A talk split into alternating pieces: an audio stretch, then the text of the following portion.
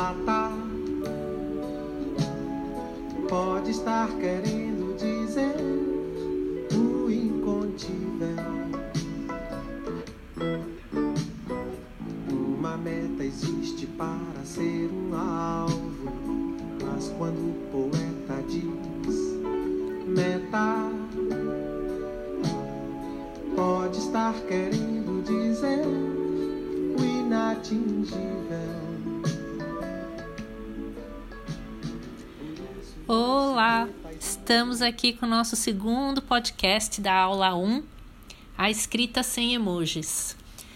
A gente estava falando no podcast 1 que a linguagem dos emojis ela é concisa, iconográfica, rápida, para quando você está com pressa. Ela é lúdica, às vezes você quer dar um ar de leveza naquela mensagem que tem um teor assim um pouco mais pesado, e aí você põe um sorrisinho. No entanto, ela é massificadora das possibilidades de expressão. É uma linguagem meio estranha, porque com tantas questões importantes hoje no mundo, questões ecológicas, questões humanitárias, tão prementes, tão urgentes, nós retrocedemos a uma linguagem infantilizada, a uma comunicação que é meramente informativa e avessa à reflexão.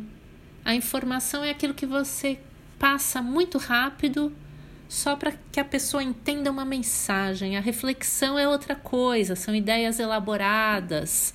É, muitas vezes essas ideias exigem um jogo da linguagem refinado, com metáforas, com metonímias. Então, escrever bem, fugir dessa linguagem simplificadora do pensamento, que é a linguagem das redes sociais, ela é uma resistência. A boa escrita é uma resistência à massificação, à superficialidade da comunicação das redes digitais.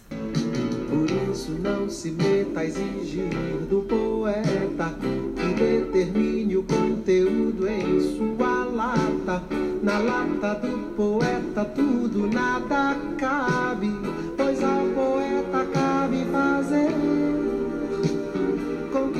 lata venha caber o incabível. A gente está falando que você precisa ser um poeta para escrever na UFABC? Não. Mas você pode ser sensível à beleza da linguagem.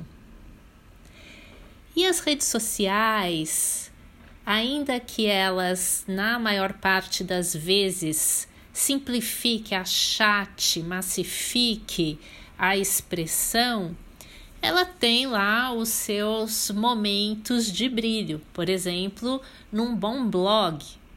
E um bom blog, para ser respeitado, ele tem que ser bem escrito.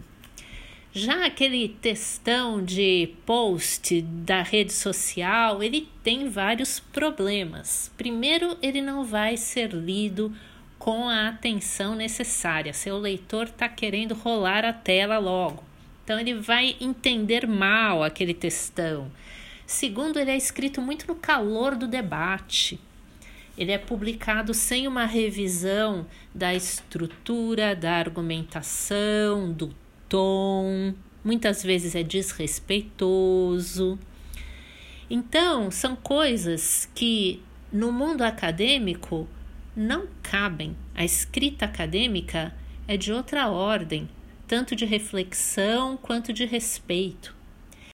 Deixa a meta do poeta, não disputa. Deixa a sua meta fora da disputa. Meta dentro e fora, lata absoluta. Deixa simplesmente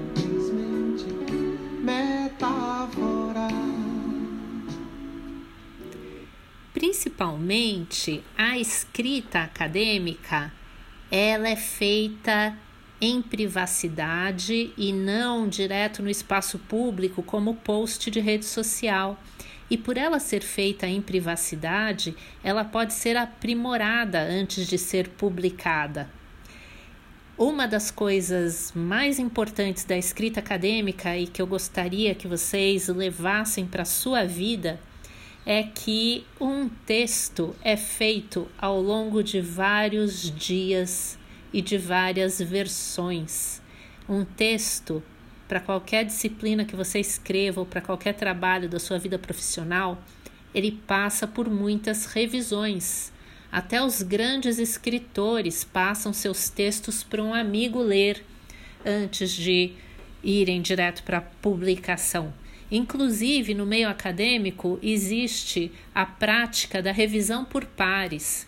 Tudo que você escreve é analisado, lido, comentado por colegas seus antes de ir para publicação numa revista acadêmica. Então, que tal começar a fazer isso também com seus trabalhos acadêmicos das disciplinas? Passa para um colega ler antes de você entregar. Tenha certeza que seu texto descansou de um dia para o outro, para você, quando reler seu texto, achar os pontos de aprimoramento eh, a serem feitos naquele texto. Em suma, o mantra aqui que a gente tem que repetir todo dia: escrita é processo. A escrita não é algo que você faz e acabou e entrega ela é um processo, exige várias sessões de escrita. E é um grande prazer também. É a hora em que você conta ao mundo os seus pensamentos mais preciosos. E você escreve sabendo que você vai ter a chance de rever, de cortar, acrescentar. Então é um momento de liberdade a rede não está te vigiando ainda. Você está ali em você e seu texto, em privacidade. É uma atividade então que tem uma fase introspectiva, quando é você e o texto, outra fase de autocrítica, quando você vai ler e achar as coisas que não estão boas e uma terceira fase de críticas que vem dos seus pares, dos seus amigos, até que finalmente seu texto está pronto para ir para o mundo, para ser publicado. E a gente só põe no mundo textos que sejam maravilhosos, encantadores, que propiciem uma sociedade melhor.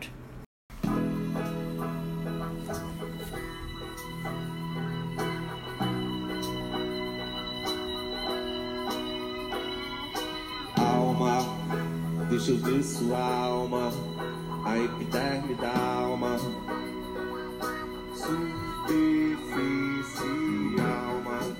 Deixa eu tocar sua alma. Então vamos fazer o melhor possível nesse texto coletivo escrito por duas mil pessoas.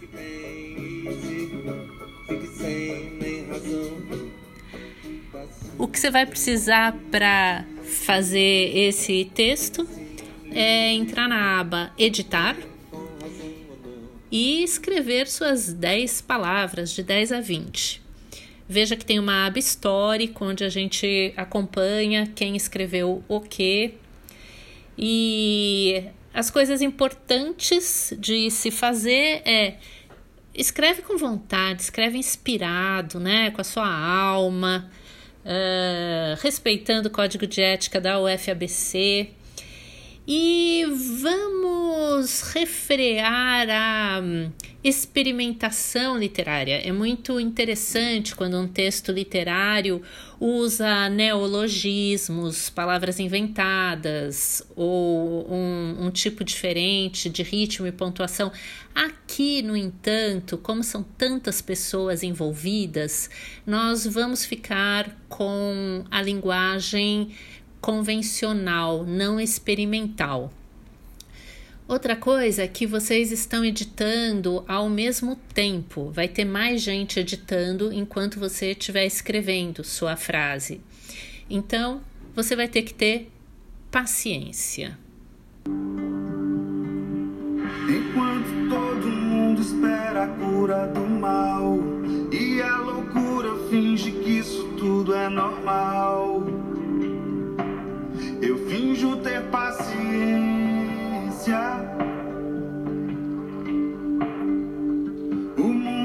Vai girando cada vez mais veloz. Sabe, gente, no, na escrita acadêmica e na leitura, a paciência é tudo. Você não pode achar que a tua produção acadêmica, a tua escrita, a tua leitura vai se dar no mesmo ritmo dos posts e das redes sociais. É outra história. Então, separa um tempo, lê bem o que já foi escrito, e ajuda a gente a constituir a história da Luísa, personagem que abre o texto coletivo. No que a gente escrever a quatro mil mãos a história da Luísa, nós vamos entender que a gente escreve também a história da gente. A gente escreve a partir do que vai acontecendo na nossa vida, do que os outros vão colocando na nossa vida aquilo que a gente quer que seja a nossa narrativa, a nossa história. Então, escrever ficção serve para isso também, para entender que nós temos liberdade de constituir nossas vidas e nossa carreira na UFABC como se fosse uma obra de arte. Se tudo pode acontecer se pode acontecer qualquer coisa, um deserto florescer, uma nuvem cheia não chover, pode alguém aparecer. Então a gente vai se ver na live e vamos falar sobre o resultado do texto coletivo. Eu não vejo a hora de lê-lo. Bom trabalho, bem-vindos novamente ao UFABC. Participaram desse podcast as músicas de Arnaldo Antunes Alma e Se Tudo Pode Acontecer, a música do Gilberto Gil Metáfora e a música do Lenine Paciência. Se tudo pode acontecer, se pode acontecer qualquer coisa, um deserto florescer, uma nuvem cheia.